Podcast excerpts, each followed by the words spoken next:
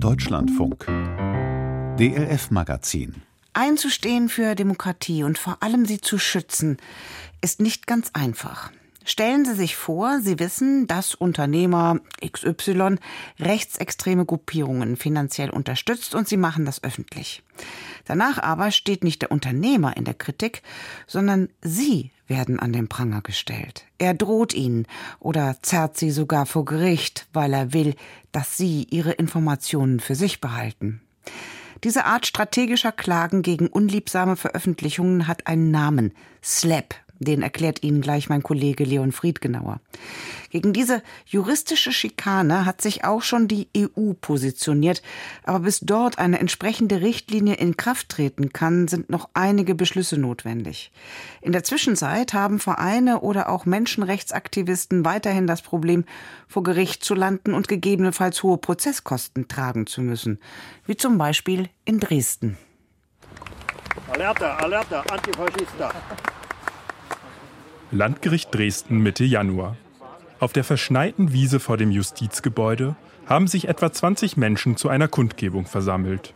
Mitglieder und Unterstützer der Vereinigung der Verfolgten des Naziregimes, Bund der Antifaschisten Sachsen, kurz VVN BDA.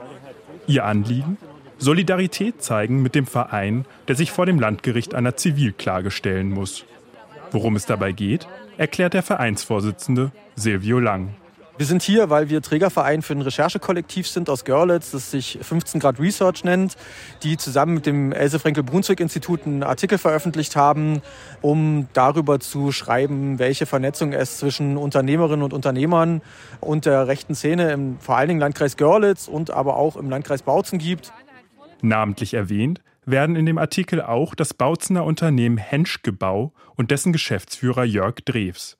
Es geht um eine Unternehmensspende an die AfD, 19.500 Euro im Jahr 2017.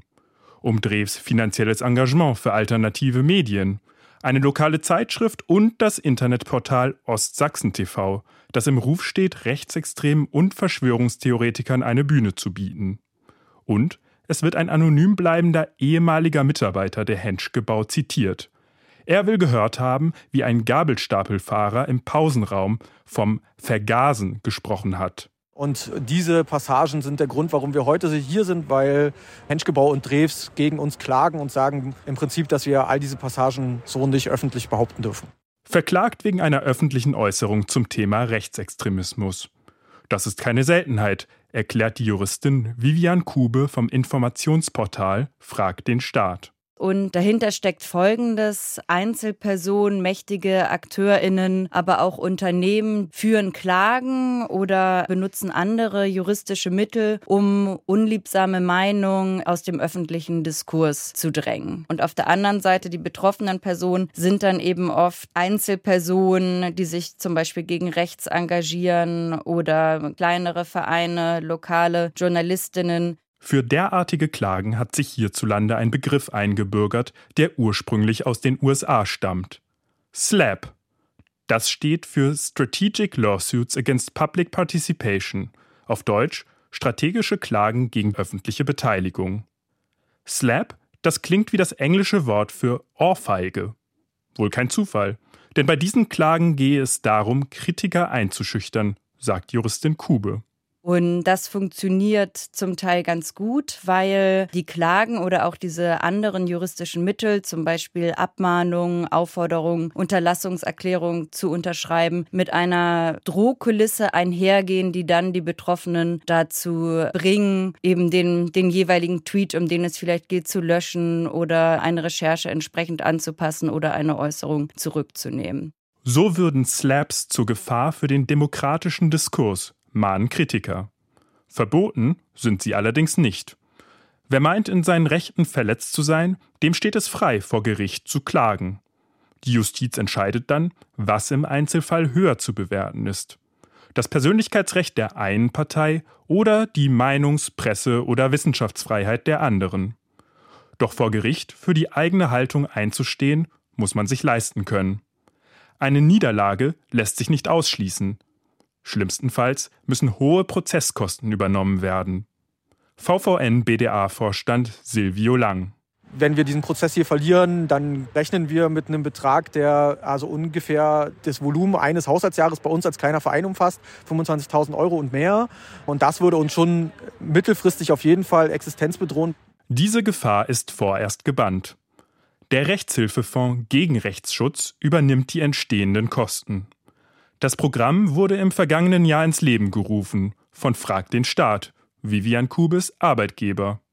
Die Idee? Geld und Expertise sollen das Machtungleichgewicht verringern zwischen Slap-Klägern und Beklagten. Finanziert wird der Fonds durch private Spenden. Gegen existenzbedrohende Klagen müsste aber auch der Staat mehr tun, findet Vivian Kube.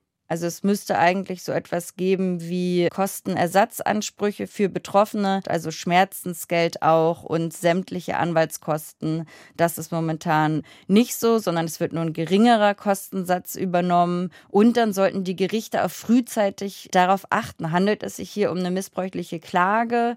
Haben diese Anschuldigungen überhaupt, haben die Hand und Fuß?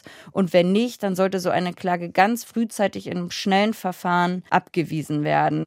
Hoffnungsfroh stimmt die Juristin eine Anti-SLAP-Richtlinie auf den Weg gebracht von der Europäischen Union. Der Text, also der Kompromiss, der jetzt entstanden ist zwischen Kommission und Rat und der jetzt ins Parlament gehen soll, der Text ist noch nicht öffentlich.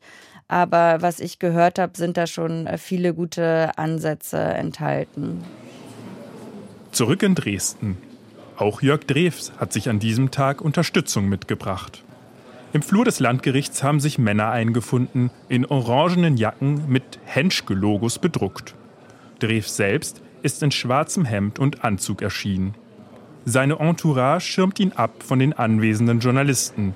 Vor denen möchte Drews sich nicht äußern.